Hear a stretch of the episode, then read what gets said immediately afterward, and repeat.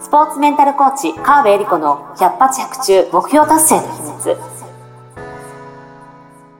この番組は本番発揮力、習慣力、日々の取り組みの質、チームビルディングやコミュニケーション力、自分との対話などなど、スポーツだけではなくビジネスにも教育にも共通するメンタルの整え方についてオリンピック選手のメンタルコーチ、川辺恵里子があなたからの質問に直接お答えしながらお届けする番組です。ジュニア選手、トップアスリートから営業マン、企業経営者まで現状把握力、フォーカス力、イメージ力を高めて目標達成までをサポートするハルアス株式会社の提供でお送りします。どうも皆さんこんにちは。100発100中目標達成の秘密第13回スタートさせていただきます。えっ、ー、と、私はナビゲーターのトーマス J. トーマスと申します。よろしくお願いいたします。そして、スポーツメンタルコーチの川辺恵理子です。よろしくお願いします。はい、よろしくお願いいたします。なんかもう13回目の、まあ、収録を今してるわけですけども、この収録前にね、いっぱい僕の悩みに回答してくれて、すでにもう番組5本分ぐらいやったぐらい録音しとけばよかった。ね、録音しとけばよかったですね。すごいですよ。もう1時間半ぐらい喋っちゃいました。ねえ、もうありがとうございます。いえいえ、とんでもないです。あの、後でコーチング代いただきます。請求書がまた届くのか。はい。ありがとうございます。いやでも本当にねこのメンタルコーチというお仕事すごいなと。こういうただただただこの雑談の流れからね すごい引き出してもらっちゃってありがとうものすごいすっきりしました。よよかったです。それはよかった。すごいですね。こういうこといつもやってるわけですもんね。そうですね。大体どれぐらいの方をあのコーチングしてきてるもんですかこれまでに？えー、人数は数えたことな 金おかしかった。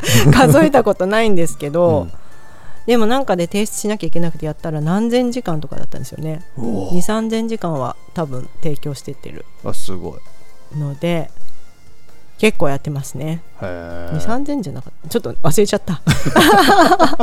いやでもそれ以上は多分やってると思う、うん、でも人によってねこう打った時の跳ね返り方とかも違ってくるわけでしょ、うそれやっぱ人数こなしてるからこそこういうタイプの人には公開したらいいみたいなのがやっぱエリの中でもあったりするんですかね？それは確かにあって、うん、例えばさっきのトーマスで言うと、まあ、確かにこの話してる中で、うん、あちょっとまだ腹落ちしてないよねって言った時があったと思うんですよ。そこを観察対応力というよりは観察力が上がったっていうのがあって、あこうでこうで、まあ、コーチングだから別に本当は本人から答えを出してもらったりするんだけども、うん、あでもこういうことかなっっていう話とか自分で言ってるんだけどいまいち納得度50%みたいな時で話を終わらしちゃうと、うん、うん、まあこんなもんかぐらいになって もっとあまり変化がないんですよ。なるほど。だけど、うん、そうそうそこからもう一段え何にその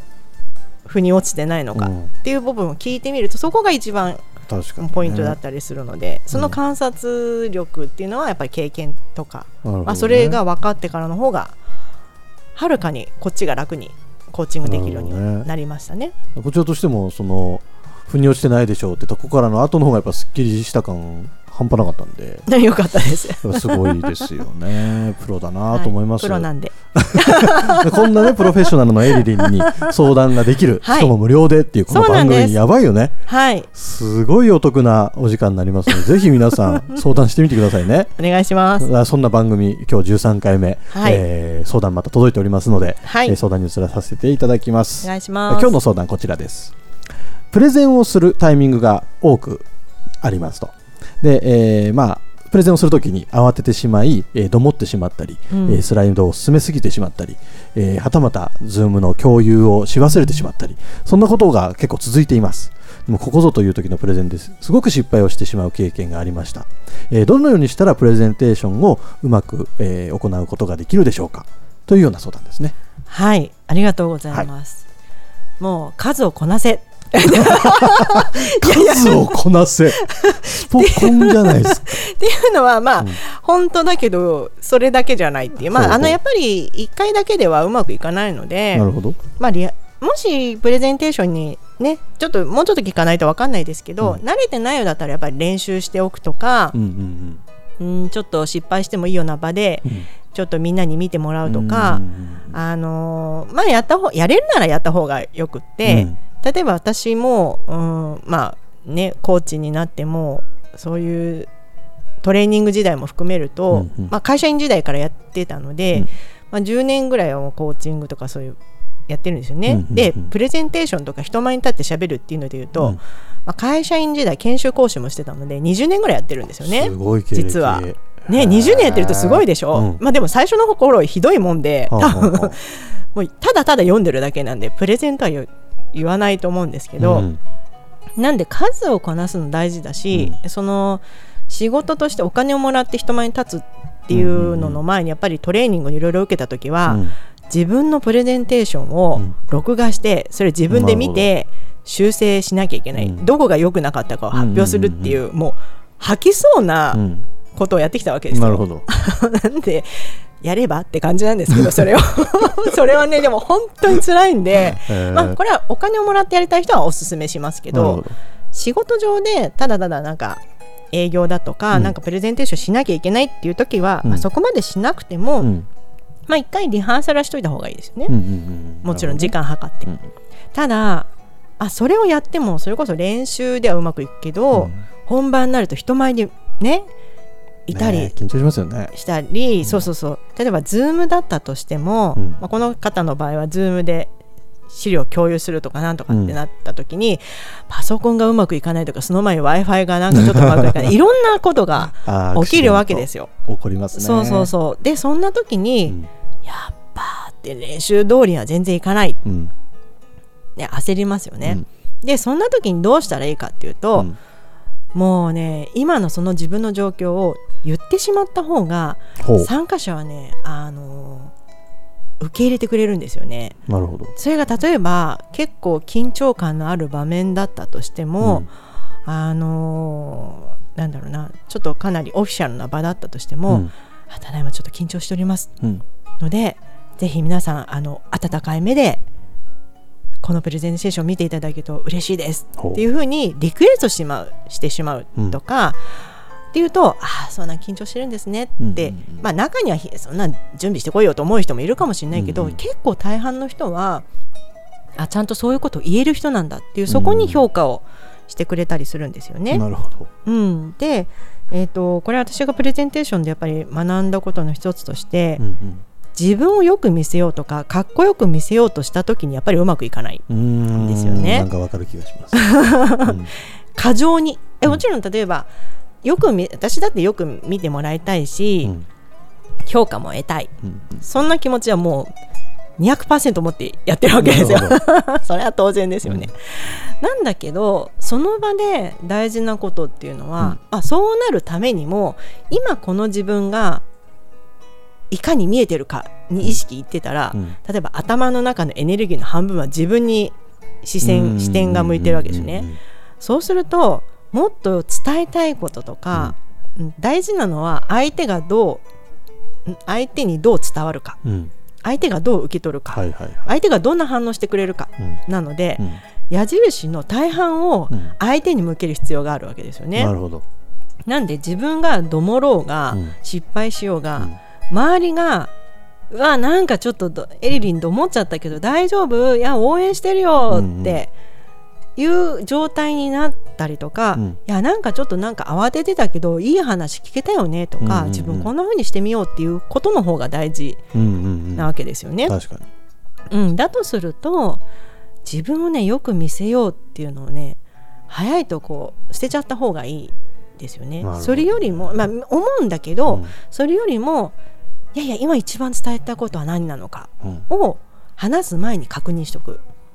ああなるほど。うん、なので、えー、とプレゼンテーションの一番はやっぱり例えば最初受けてくれる人がどういう状態で来て、で聞き終わった後にどういう状態になってもらいたいか。うん。この設定をしとくだけでもうん。結構ね楽になるんですよね。なるほどね。例えば私が、えーとあ今ね、うん。ある経営者の会で毎週プレゼンテーションしてるんですけども聞いてますよ毎週。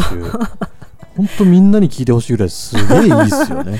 ありがとうございます。すごいプレゼンうまいなって毎週思います。でもねあれ結構失敗してるんですよ実は。そうなんですか？そううん結構ねあの毎週4分間の私時間があるんですけど、うん。結構毎回ね言いたいこと言えなかったりあここ飛ばしちゃすっ飛ばしちゃったっていうのはいっぱいあるんですけど、全然感じない。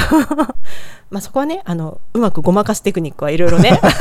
ごまかすテクニック。そうごまかすテクニックはこれは長年の経験で持ってるんだけど一番大事なのは聞いてくれてる人たちがこうなってほしい、うんうん。私の場合で言うとそのプレゼンテーションではあちょっとこの回に入ってみたら自分のビジネスにプラスになりそうだ。うん。とかここでこういうなんかこうマーケティングとかビジネスを学ぶことが、うん。自分のビジネスにうんすごい役立ちそう、うんうんうん。ちょっともうちょっと知りたいなっていうのがゴールなんですよいつも、うん、そこに向かって喋ってってるので多少なんか私が失敗しようがうん。喋、りすぎようが なんかねあんまりどうでもよくってうん。そう思ってもらうためだけに話してるんですよね。うん。ってなるとうん結果的に自分の見られ方がねなくなるんですよね。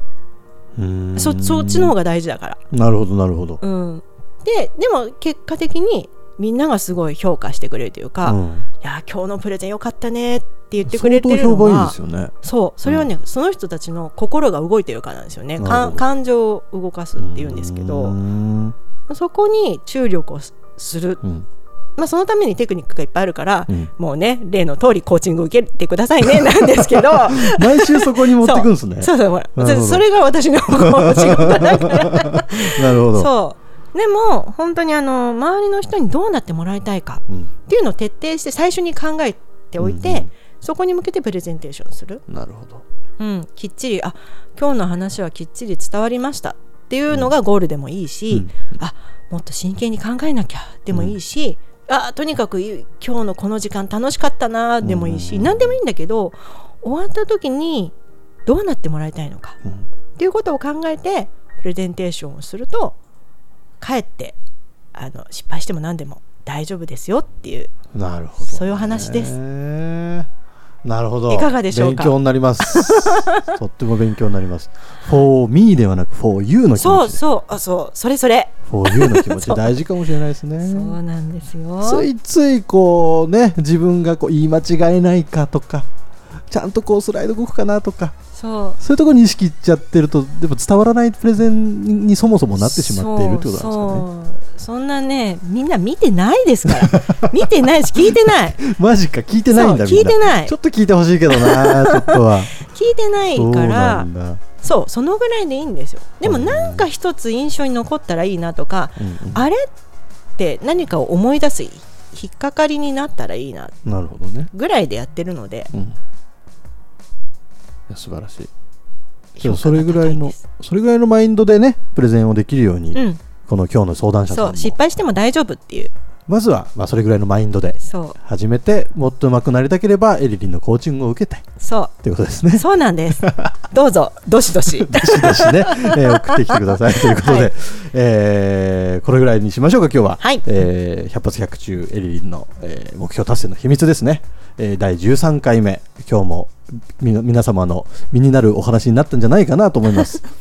ぜひぜひ毎週聞いてください。そして、えーぜひ相談もね、はい。バシバシ送ってきていただければと思います。お待ちしてます。はい、というわけで、川辺先生、ありがとうございました。あ。りがとうございました。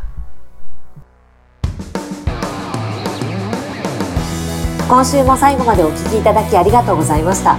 あなたの日々の活動に少しでもお役になれたなら幸いです。来週の配信も楽しみにしていてくださいね。